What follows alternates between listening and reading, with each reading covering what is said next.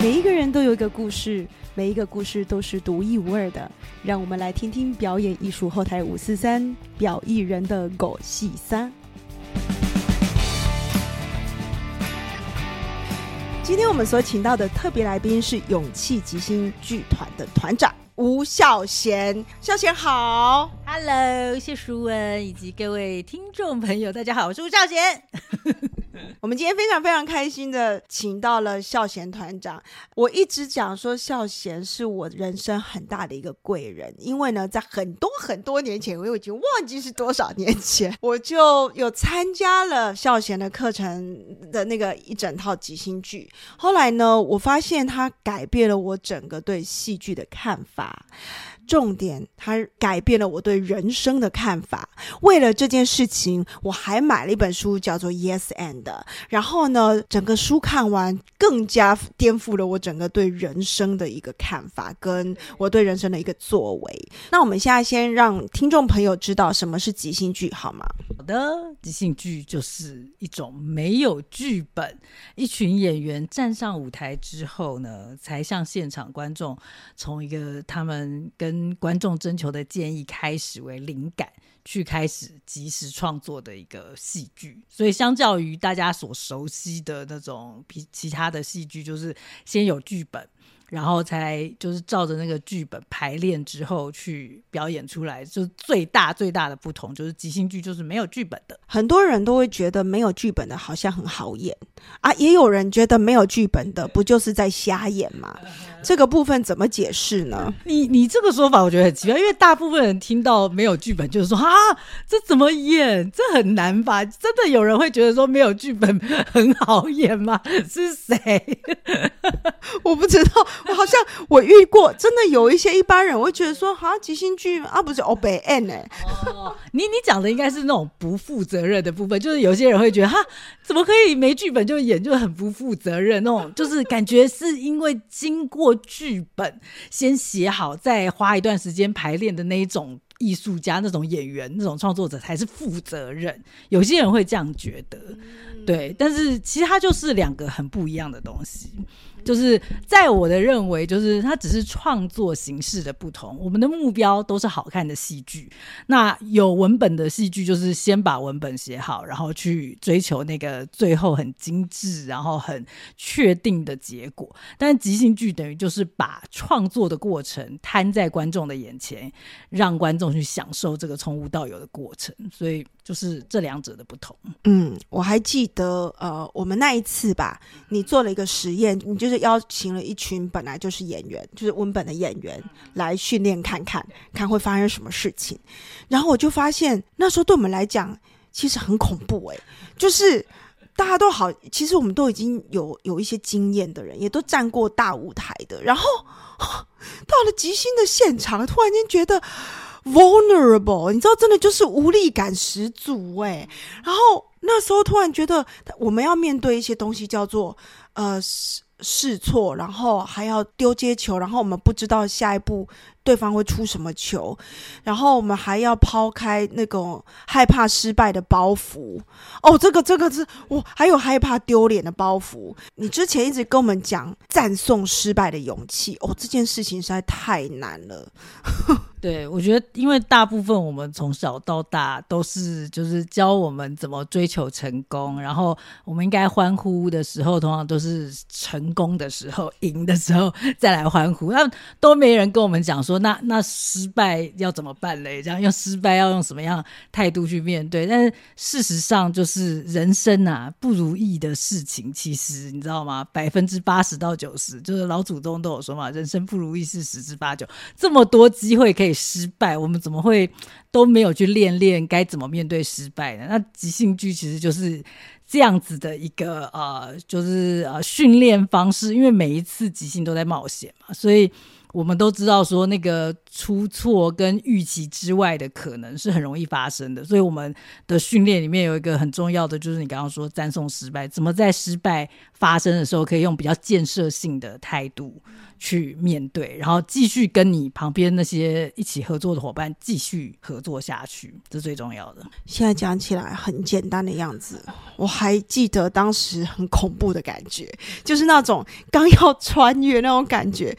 哦，那种我们常常在文本的训练里面是有很多所谓的啊，你这边在干嘛？好，你是在做 action，你的 action 是什么？你必须要准确的做好你的选择，你要去做好你的角色设定，你要做好什么所有的小角色功课。它事实上在即兴剧的系统里面是不应该存在的。我们讲史坦尼的技术好了，它很多东西它是由你怎么去分析这个角色、这个剧本，然后你要分析什么动机呀？哈，你这句话。在干什么？那些 action 都要搞清楚，你才能够去诠释这个本。可是，在即兴剧里面。什么都没有，你根本就是你的所有的 source 就是来自你的伙伴，对不对？那这个时候，其实你真的有需要练出一个东西，叫做活在当下的能力。那我觉得，其实对我们所有的人来讲，都是一个很棒的一个训练呢。我觉得，就是文本剧场的演员跟即兴剧场的演员，就是最不一样的，应该是说他的任务跟他的就是运作的模式。因为文本剧场的演员应该就是创作那个文本的任务早就已经被编剧完完成了，然后导演也会有他怎么呈现的这个想法，那演员负责的就是去精准的执行就好了。但是即兴剧的演员其实他就是不是单纯的演员，他是一个创作者，他就是要一边表演一边也要编剧，然后要一边要有导演的概念去。看这整个场上的一切，他要有客观的那个角度，他又要主观的去投注在这个角色里面去表演，这样子，他的他的情感，他的所有的一举一动，所以那个运作的模式是完全不一样的。所以一开始，像你刚刚说，一开始从文本剧场要踏入即兴剧的训练的时候，为什么那么困难？因为你就是要动一个你。根本以前没动过的区块，对啊，就是，但是，呃，很重要的是，在即兴里面，我们是认为我们刚刚说的那些，比如说编导演都合一的那个能力是本能，是一个其实我们生下来人本来就会的一个本能，所以只是说，可能你后来很精。专精的去在文本剧场里面去训练的时候，你根本抛掉了那个就是创作。甚至我知道有一些呃文本剧场的演员，他还不允许自己，或者说他的编剧跟导演是不允许他太创作的。就是你你就是乖乖听话呈现我叫你演的东西就好。就是太过自己有创造力，还会被批判这样子。对，但是我觉得那是因为是很不一样的戏剧形式嘛。因为像我有一个五岁的女儿，她就每天都在。演每天都在编，然后只要有机会，他就说：“妈妈，现在我是老板，你是客人，然后我现在要端什么菜？”他就是自己已经在编一个剧场，就是这就是我们的本能，我一点都不怀疑。对啊，对啊，我常常觉得人生就是一本没有剧本的即兴剧。所以呢，其实当我接触到即兴剧的时候，确实就像你讲的那个，本身又是创作者，所以你要创造你的人生剧本。就就就跟我们人一样，所以那本来就是应该是本能哎。然后我那时候突然间觉得说啊，我虽然很痛苦，但是我一定要把它学完，是因为这好像是身为人都应该要会的。那到底是为什么？把它搬到即兴剧场，我们会这么的害怕？对，所以后来我就有发现说，哎，就是硬着头皮把它给至少上那一期完，然后后面我不是又上了那个啊即兴歌唱嘛，那些其实全部都是在挑战我的非舒适圈呐。然后后来我就开始觉得说，至少我我觉得对自己有一个满意的地方是，哎。我有勇气去挑战非舒适圈。那后来我也开始发现即兴剧的用途，我放在表演课里面。很多时候，我先给他们即兴剧的训练之后，所有的人就不管你是菜鸟还是什么，就突然会演戏了。那那时候我再来给个文本，他们就开心了。就是听你这样讲，我觉得我是最开心，因为我自己也是觉得即兴剧很万用，就是特别是它的训练方式。其实像你说，可以用在哦，你当一个文本剧场的表演老师，可以怎么去解放开来那些演员他们的那些创造力啊，还是他们的那些呃即兴能力，或者说把他们的那些啊，譬如说太过负责任、太追求完美的那些框架给就是扯掉这样子，我觉得。这绝对是很好用，就像我现在也常常在做的是去任何的一个组织团队，就是比如说企业，去帮他们的任何的一群人可以合作的更好，也是用即兴里面的这些概念。就是我觉得即兴剧的这个概念，因为真的跟真实人生很可以连接，因为任何人的人生都是没有办法有剧本的，那其实才是真正比较契合、比较实用于 就是很多真实人生的情境的。的一个东西，所以我觉得即兴剧就很好用。所以任何人就是可能说啊，透过我这边他来就是上了课之后，他有发现这个东西可以再用在哪里，我都觉得超级开心。听到这样子的故事，讲到即兴剧的概念，那我们就来谈谈即兴剧里面有哪一些概念可以跟听众朋友分享。即兴剧里面就是呃最常被人家听到就是 yes and 的这个概念嘛，就是。呃，当本来这个剧场什么都没有，然后现在当有人丢了一个点子出来之后，我们一定不是说 “no”，我不要这个点子，还有更好的点子。我们是说 “yes”，这个点子来了，我接受。然后呢，因为我们接下来还要继续的发展下去，所以就是 “yes” 了之后，还要再 “and”，在更多的点子堆叠在。原本已经出现的第一个点子，然后后续当然就持续的堆叠，持续的 yes and yes and yes and 这个概念就是之所以一群人可以在没讲好的状况下就可以一起合作，然后有产出的一个核心的精神，也是一个很好用的技巧。然后再来就是刚刚有提过的赞颂失败嘛，其实，在台湾我这么多年来训练过各种，无论是剧场里的人，还是剧场外的人，企业里面的人，还是学校老师什么的。呃，所有的人其实最有同感的其中一个概念就是赞颂失败，因为就是我觉得可能是台湾的教育的关系吧，就是大家都是呃有一个对于。成败啊，就是或者说对错啊，有一个标准，因为我们从小都是用考试的标准答案来去定义一个人到底他今天是是好还是不好，对还是不对，成功还是失败。所以在这样子的前提之下呢，就是大家其实都很不喜欢失败发生在自己的身上，但是即兴剧又常常发生，不要说失败，就是常常发生意料之外的这些可能性。就是当一件事情的发生，它就是跟你原本想的不一样的时候，就很挫折，就很讨厌。所以，如果我在这个挫折发生的时候，我就被这个负面的情绪卷进去之后，后面大家就很难做事。基本上，一群人里面只要有一个人被负面的情绪卷进去，后面大家就很难做事了。所以呢，我们就是教这个赞颂失败的概念，是让这一群人的合作可以是，即便发生了。意料之外的事情，这一群人还是可以继续的，就是用哎有建设性的态度去呃拥抱这个失败的发生，然后看看这个发生，接下来我们可以怎么用这个发生，把我们原本要做的事情继续进行下去。就是这次赞颂失败最重要的一个呃。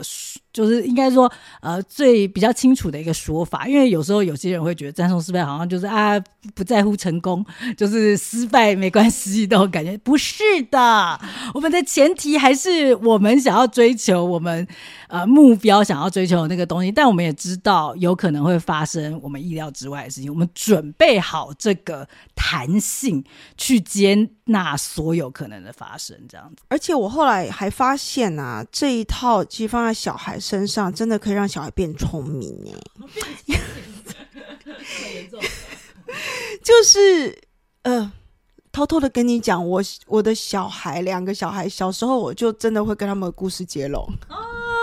这是一定要。我跟你讲，你不跟他故事接龙，他都要跟你故事接龙。小孩就是每天都在接龙啊，每天都都在那边胡搞瞎搞，然后瞎掰一些有的没的嘛，对不对？反正反正最常用的就是故事接龙，然后我就发现他们就变得还蛮蛮灵活的，我觉得。嗯，现在勇气即兴啊，你们做的这一些课程里面，大部分都是针对哪一些人呢？我们一直以来都有在开的公开班，基本上没有限制任何的对象，就是任何的成人这样子，你都可以来参加。那我们的大部分的族群是年轻上班族啊、大学生啊，就是各行各业的人，我们也有很。大的一部分族群是助人工作者，这样助人工作者不知道为什么，我们其实没有很刻意的去推广这个族群，但是他们就很自然而然的被吸引过来，然后可能又口耳相传，然后我后来去思考，我觉得这很合理啦，就是因为。即兴训练其实就是在训练我们怎么跟人在互动中，在什么适当的时候做出适当的反应。对，没有标准答案，而是你要练就这个，要能够判断什么时候你可以做出什么相对应适当的反应。那其实真的就是助人工作者很需要的嘛？对啊，所以。呃，这样子的族群。那除此之外，就是除了公开班之外，我们现在也是呃持续都有很多企业组织的训练，包括就是大公司、小公司啊，非营利组织啊。非营利组织其实我也觉得很神奇的是，还蛮常会找我们进去组织里面提供内训的，是非营利组织。然后我上次也有跟一些人聊到这个发生，会发现哎，也是一样，可能跟助人工作者是很。比较类似的概念，就是他们比较懂得什么样子的东西对人是重要的。也就是说，呃，即兴训练里面在训练人的是一些 soft skills，就是一些软技能。那跟可能有一些呃，就是比较呃企业组织，他们可能相对的会。传统上的观念都是对于硬技能，比如说可以考证照的那种技能啊什么的，是觉得呃比较可以看到短期的，就是成效的，他们会比较重视。但是其实我觉得这个观念有慢慢在改变了，有越来越多的企业组织都知道。软技能很重要，就是应变能力、抗压能力，就是呃受挫复原力这些沟通啊，就是合作，这其实也是决定了一个团队到底能不能够，就是呃在该创新的时候创新，然后该呃应变的时候应变的很重要的一个关键。这样，我觉得这边有讲到一个应变的东西，我后来发现哇，这个 Yes and 真的不简单呢，就是这好像就是一个你只要抓住准。了 yes and 人生就会很顺利。怎么说？我后来发现 yes 这件事情有点像是说，哎，好，如果我的伙伴就是常常丢炸弹给我，然后我就接受我的伙伴是会丢炸弹给我。那如果我一旦接受之后，我就会有对策。可是当我不接受，就是我的那个想法是 no 的时候，那我就会有很多的 but，对不对？我很多 no 的时候，我就会陷入一个情绪，你怎么可以？我以为，你是猪队友吗？干嘛？有没有就会开始骂，然后你就不会有任何对策。所以我后来发现，我只要抓准这个 yes and 的生活基准，几乎好像学生在问我一些问题，我通常比较不会被问到。对我，我我这个我也非常有同感。我觉得我现在遇到任何的情境，我常常都是无论如何，我先 yes。我先用 yes 的态度，就不见得一定是口语上的说哦，对对对，是是是，有时候就是一种我用全身去 yes。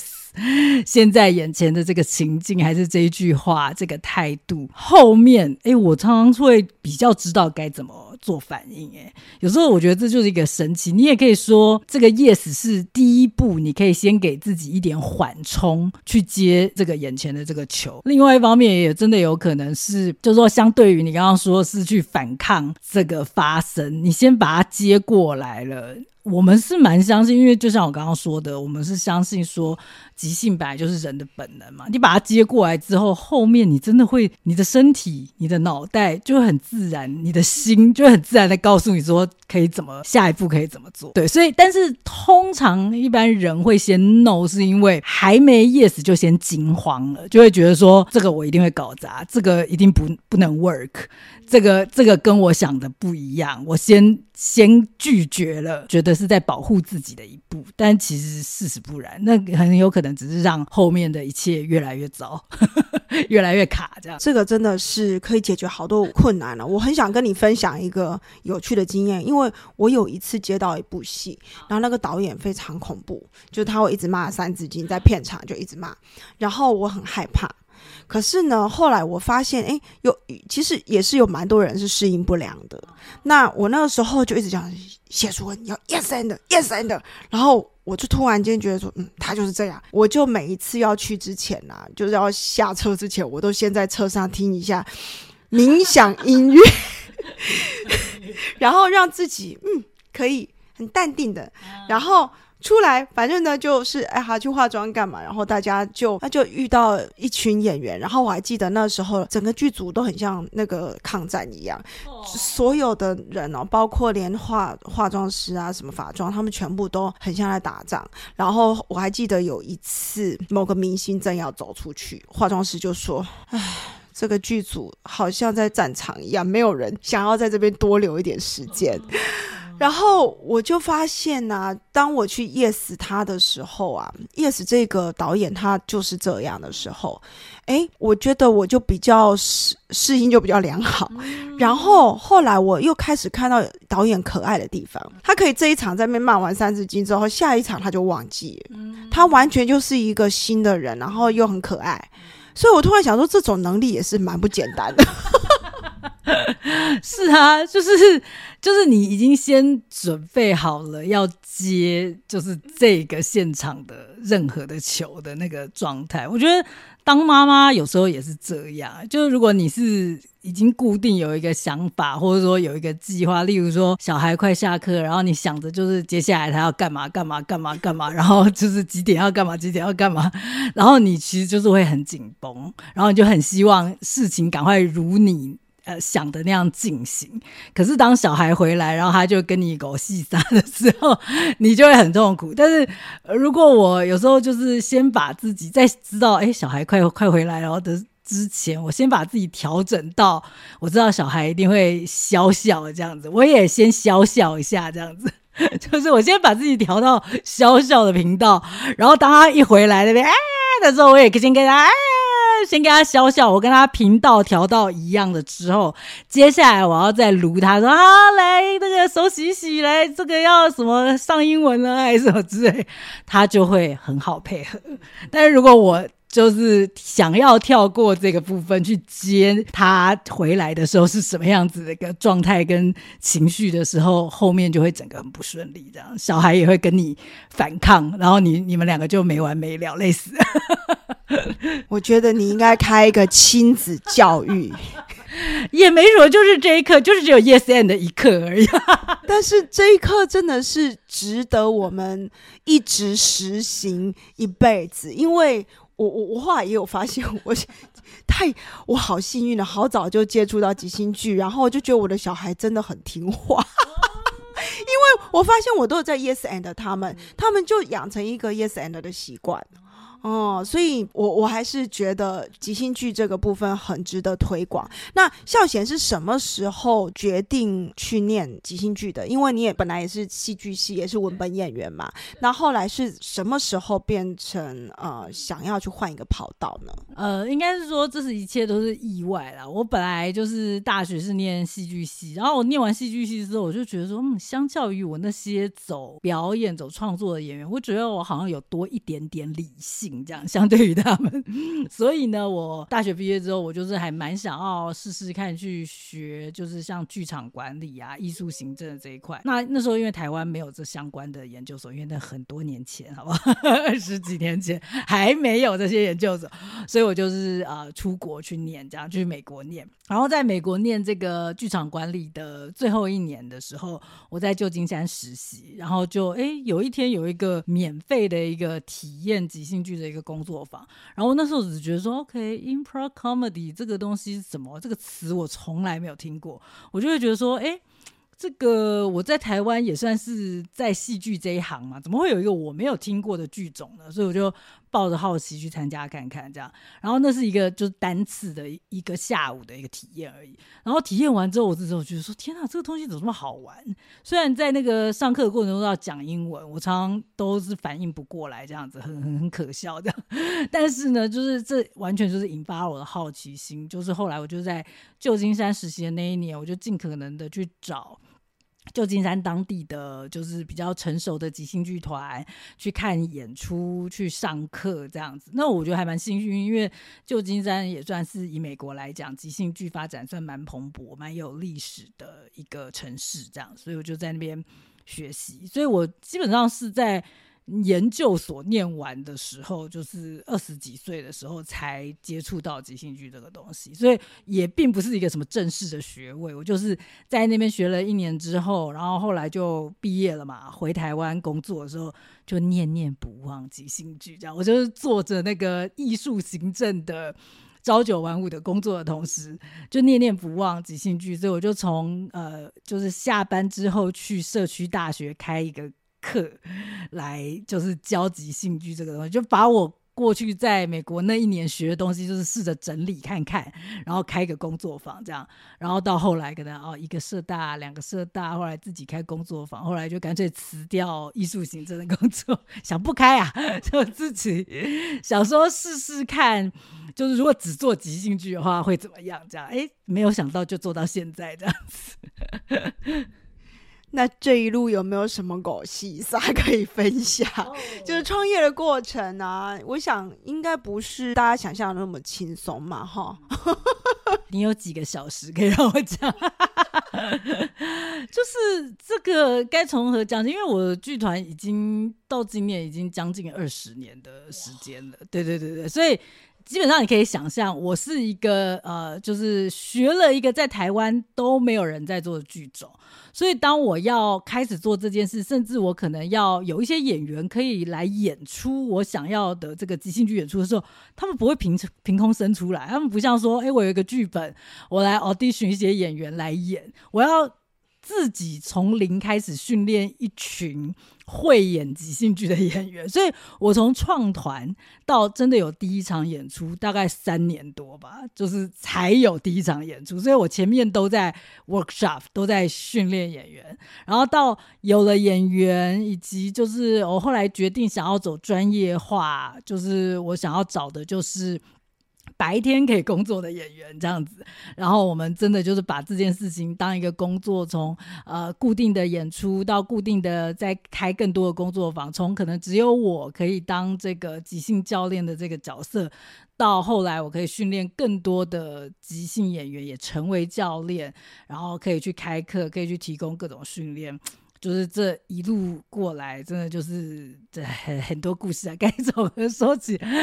我们有一段时间，其实我最想做的事情就是演多一点即兴剧，因为我觉得这个东西它就是要。就是要实践，因为他每一场都不一样嘛，他当然是可以一直演、一直演、一直演，没有什么限制。所以我们就在双联那边弄了一个自己的小剧场，然后每每一场可以坐七十个观众，然后就有大概有七年的时间，我们是每周末演，然后一年他会演个五六十场这样子。